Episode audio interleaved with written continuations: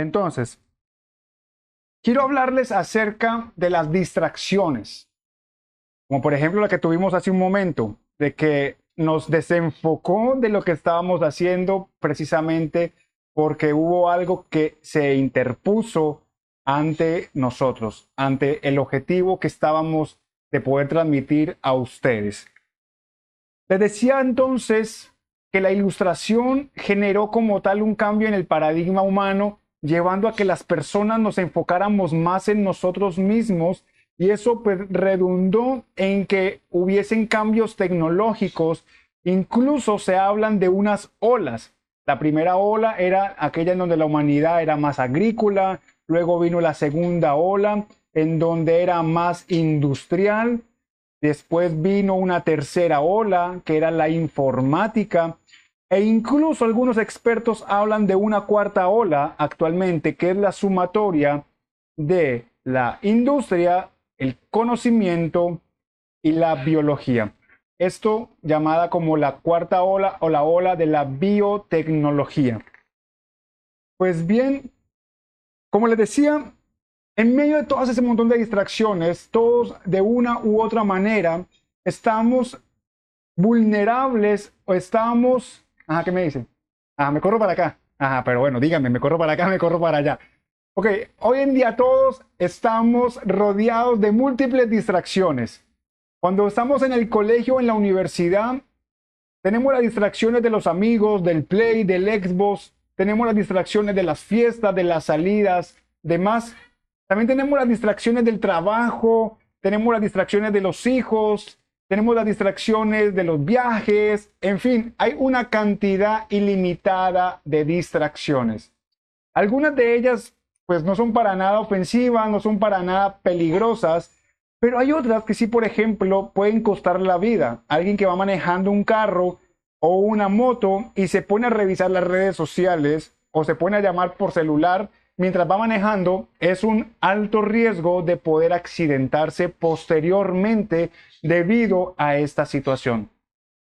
De pronto para uno, en mi caso, que ya tengo casi 35 años, que nací en los años 80, tal vez el uno desprenderse de uno de los mayores distractores que hoy en día tenemos, que son los dispositivos móviles o los dispositivos inteligentes como el celular, tal vez pueda ser un trabajo no tan difícil, pero para los nativos digitales, es decir, para esos jóvenes que hoy en día nacieron cuando ya el celular existía y cada vez se va potencializando, la tecnología se ha convertido una parte de su propio cuerpo. La tecnología se ha convertido en una parte de sí, más el hecho de que le sumamos eh, dispositivo, le sumamos Netflix, le sumamos Spotify y le sumamos otras plataformas de streaming en donde se comparten series y películas y demás, vemos entonces que hoy en día la tecnología se ha convertido en uno de esos grandes distractores que si no le prestamos atención puede convertirse en un peligro desenfocándonos de lo realmente importante, de cosas que son prioritarias en comparación a otras. Tanto es así que la tecnología puede llevarnos incluso a desenfocarnos de Dios. Se dice que incluso en la primera misión o una de las primeras misiones a la Luna o al espacio, por una de las misiones llamadas Apolo, realizadas por la NASA, la tecnología que se utilizó para llegar hasta la Luna o hasta el espacio fue la misma tecnología que un dispositivo móvil tiene el día de hoy. Entonces vemos cómo la, tecnología y la humanidad va avanzando, cómo la tecnología y la humanidad se va desarrollando cada vez más hasta convertirse en algo que automáticamente va a volverse parte de nosotros. Ya es algo dentro de nosotros. Muchas personas tienen en sus cuerpos dispositivos tecnológicos que salvan vidas. Muchas personas tienen, eh, no sé, prótesis que le han dado una mejor calidad de vida. Pero la pregunta es, y es lo que yo quiero enfocarme rápidamente en esta oportunidad, ¿cómo podemos desarrollar una relación con Dios cuando estamos viviendo en una era con tantas distracciones? ¿Cómo nosotros enfocarnos en Dios cuando tenemos tantas cosas que luchan por nuestra atención. Pues bien, para eso quiero compartir contigo tres principios que podemos aprender para poder desarrollar una mejor relación con Dios. Y ese primer principio es siendo determinados. Siendo determinados. Dice el versículo 51 y el versículo al versículo 56 de Lucas capítulo 9 dice lo siguiente: Cuando se acercaba el tiempo de ascender al cielo, Jesús salió con determinación hacia Jerusalén envió mensajeros por delante a una aldea de Samaria para que se hicieran los preparativos para su llegada.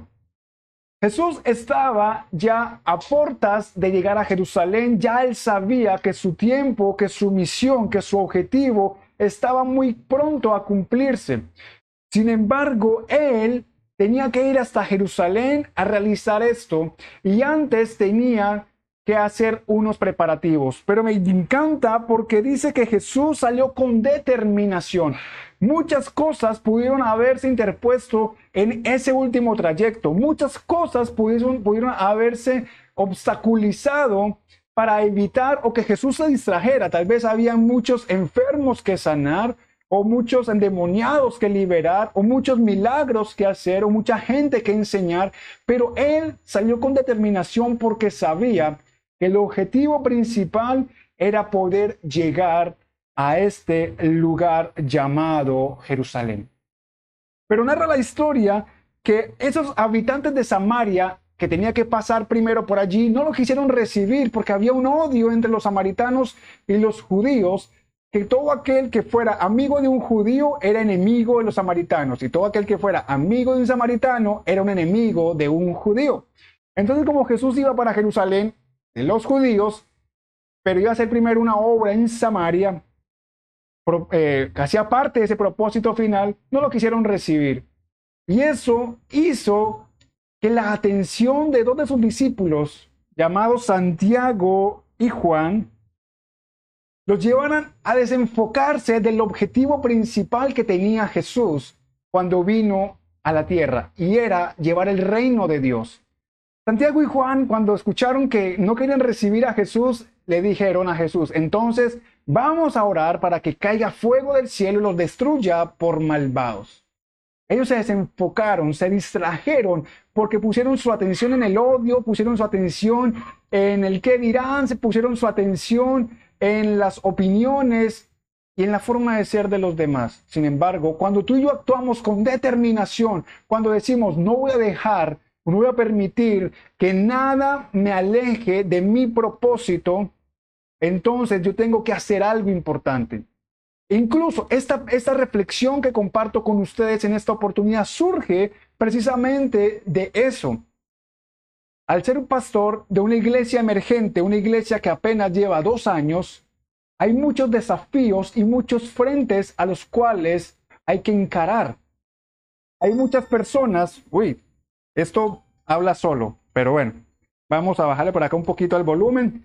Ok, hay muchas situaciones que uno debe afrontar. Además, hay que hacer el papel de esposo, el papel de papá, el papel de amigo e incluso el de profesional que está comenzando un emprendimiento. Y todo eso me fue y me fue socavando y me fue alejando de una relación personal con Dios.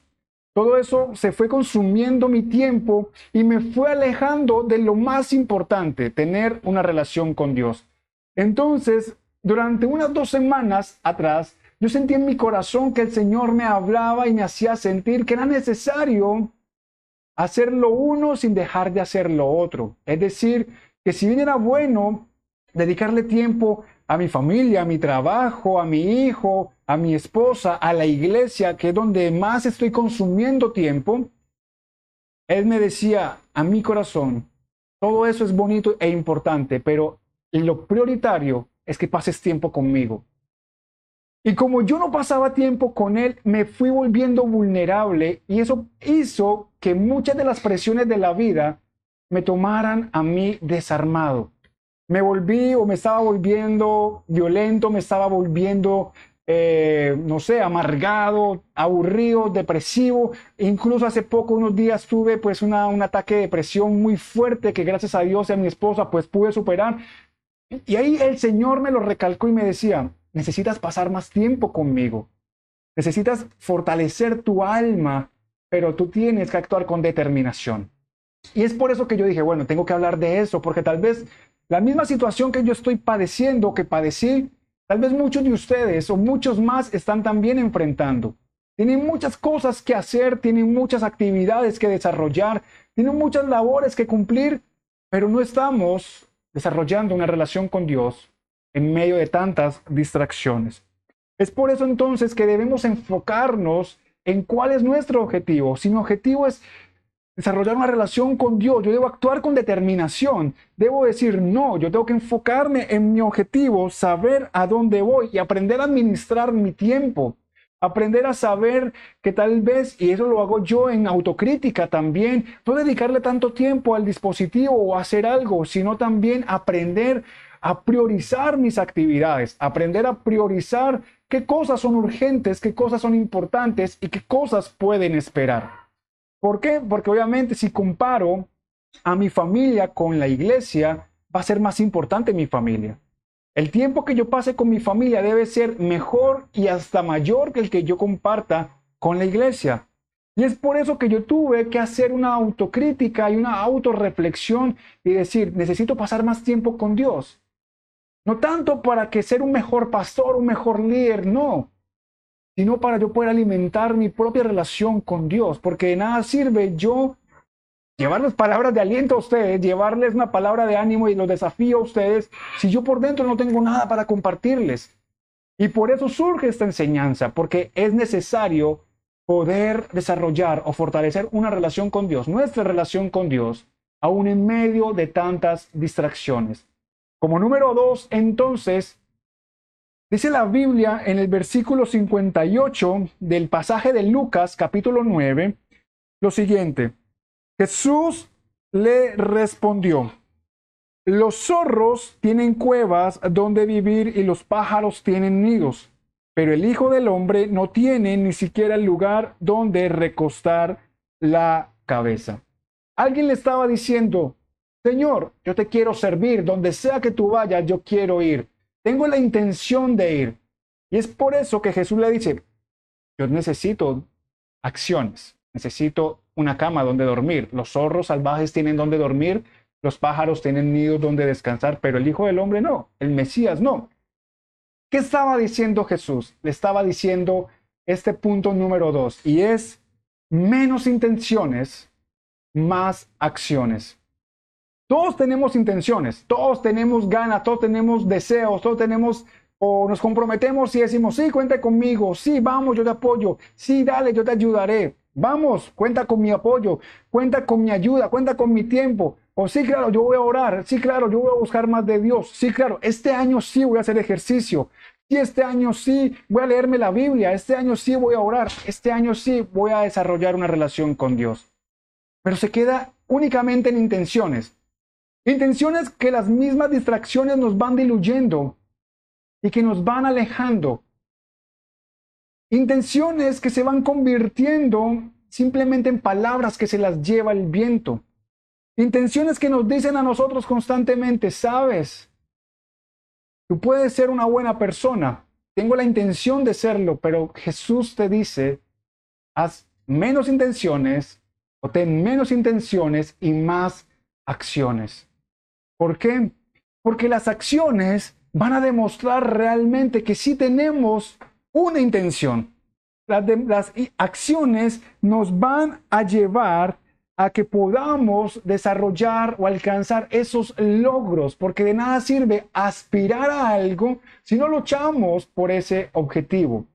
Si tú tienes un emprendimiento, tú tienes una idea de negocio, tú tienes una carrera universitaria por delante, pues de nada sirve tener muy buenas intenciones, de sacar buenas notas, tener un buen emprendimiento, si no comienzas ese proceso de paso a paso, ir construyendo y alcanzando ese sueño o esa meta. Pero tampoco es esperar, quedarme quieto y dejar que todo ocurra como si fuera automático. Debemos actuar. ¿Por qué? Porque no es solo esperar, sino también actuar. Y además no es cuánto yo quiero, sino es qué estamos haciendo. ¿Qué estás haciendo tú en este día para acercarte más a ese sueño que tú tienes en tu corazón y que Dios puso en tu corazón? ¿Qué estás haciendo hoy para perfeccionarte en lo que ya sabes?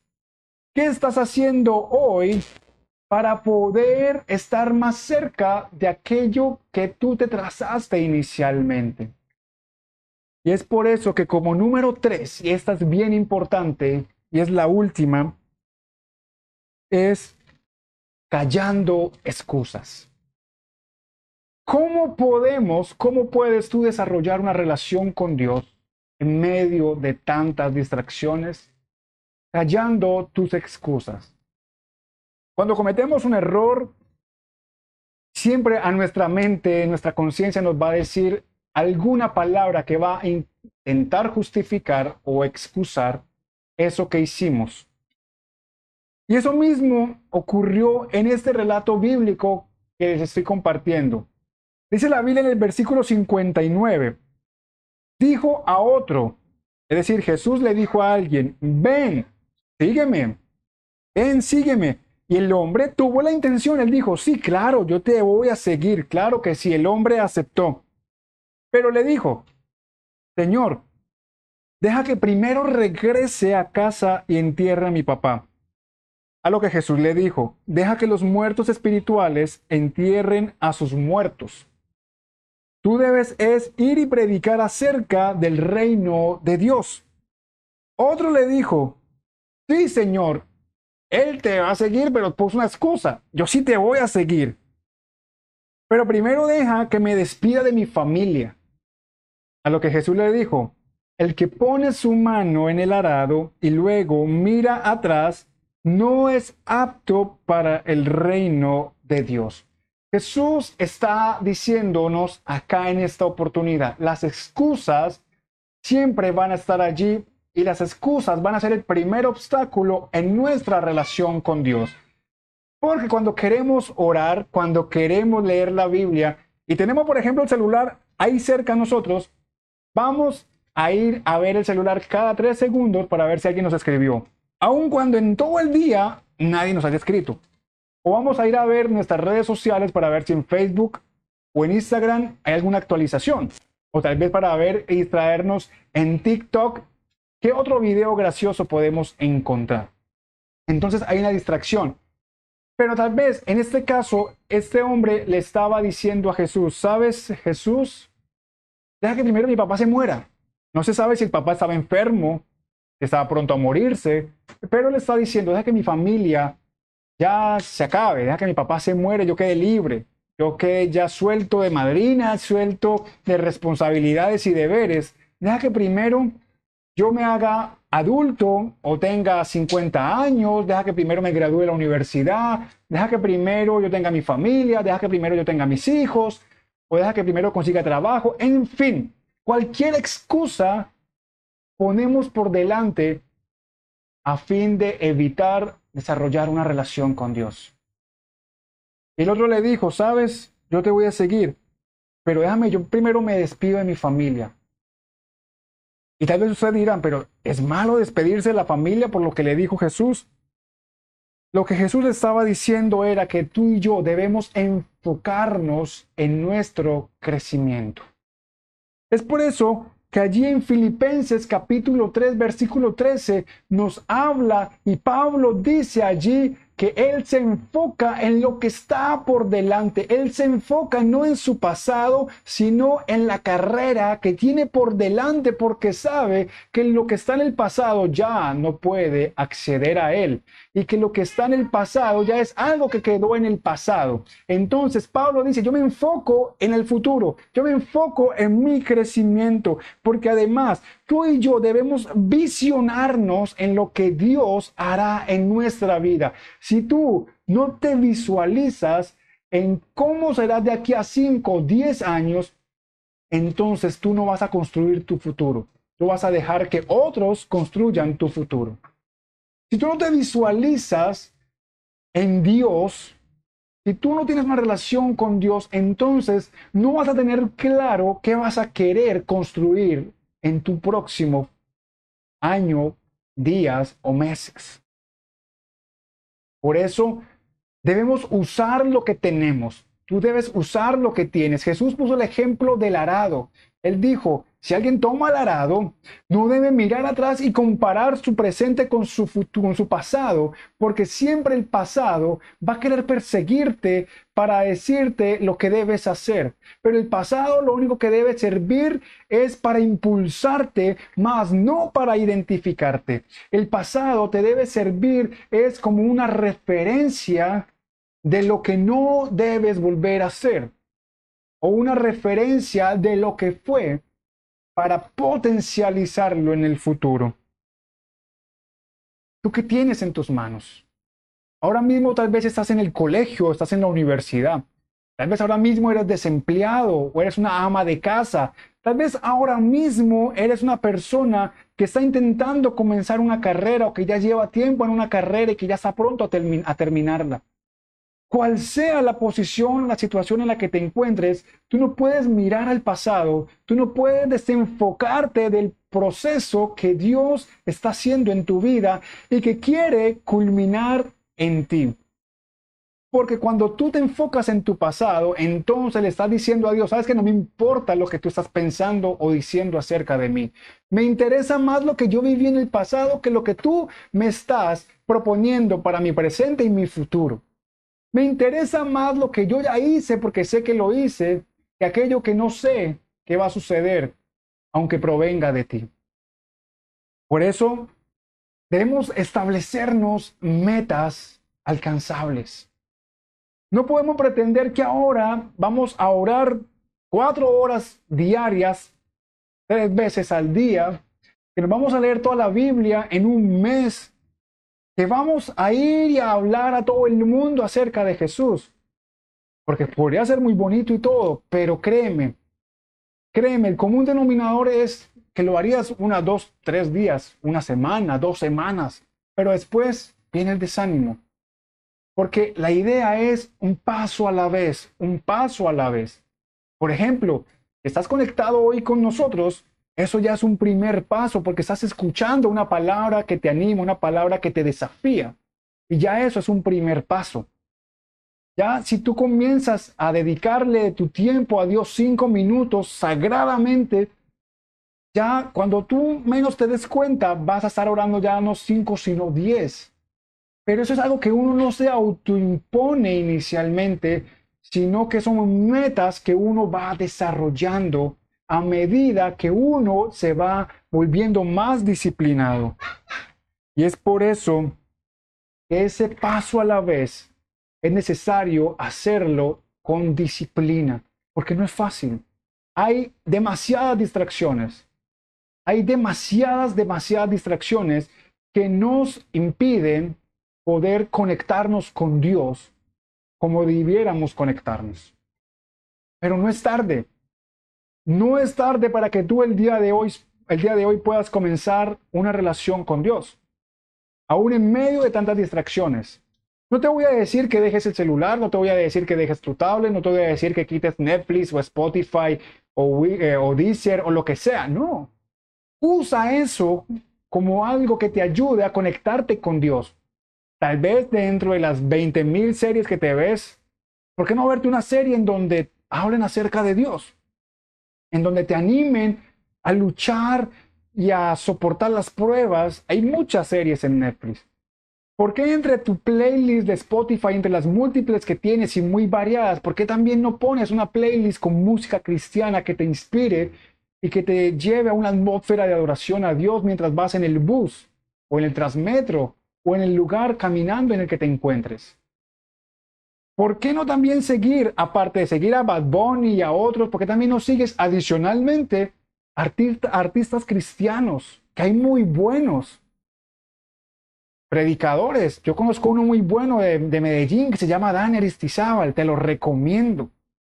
Y si es posible, activa la campanita para que siempre que Él ponga algo, que te notifique. Es muy bueno, te lo recomiendo. Pero es manera de utilizar lo que tenemos para nuestro provecho. Por ejemplo, ahora mismo tenemos unas luces LED que tú no las ves, pero nos permiten iluminarnos. Esas luces no son las más profesionales, incluso son luces para iluminar exteriores. ¿sí? Las que venden en Home Center. Las cámaras que tenemos ahora mismo con la cual me estoy comunicando contigo, no es una cámara profesional, es una cámara web. ¿sí? El computador que tenemos es un computador súper profesional. Gracias a Dios pudimos cambiar a uno mucho mejor, pero es un computador normal. Y vivimos en una ciudad en donde la luz se va en cualquier momento. Es como una profecía bíblica, no se sabe ni el día ni la hora. Pero que ocurre, ocurre en cualquier momento, como nos sucedió hace unos cuantos minutos. Entonces, quiero terminar diciéndote, ¿es posible que tú puedas desarrollar una relación con Dios en medio de tantas distracciones? Claro que sí. Y es necesario. Como te decía, yo necesitaba que el Señor me mostrara que realmente las ocupaciones, las actividades, los amigos, cosas que son buenas, me apartan de lo prioritario.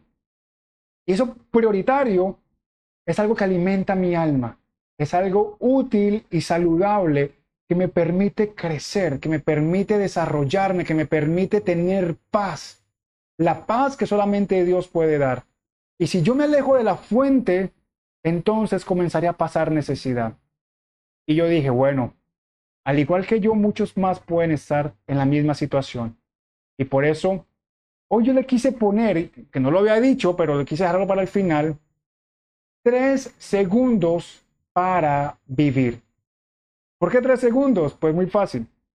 Los expertos dicen que el tiempo de atención de una persona en una red social son de tres segundos. Hoy en día vivimos en la época, en la era digital, en donde los seguidores, los likes, los comentarios en una red social son fundamentales. Gente hace cuanta locura se puede imaginar a fin de tener más reviews, más visualizaciones, más likes, más shares, en fin. Viven en pro de esos tres segundos y más. Por eso le quise poner tres segundos para vivir porque mucha gente ha perdido la vida físicamente y literalmente por hacer una selfie montado en un edificio, por tirarse desde un acantilado, todo en pro obtener más likes. Esos tres segundos para vivir nos pueden desenfocar de una relación con Dios. Una relación que no va a durar tres segundos, Dios no va a estar atento de tu vida y de mi vida solamente por tres segundos y luego se va a mirar otra vida, no.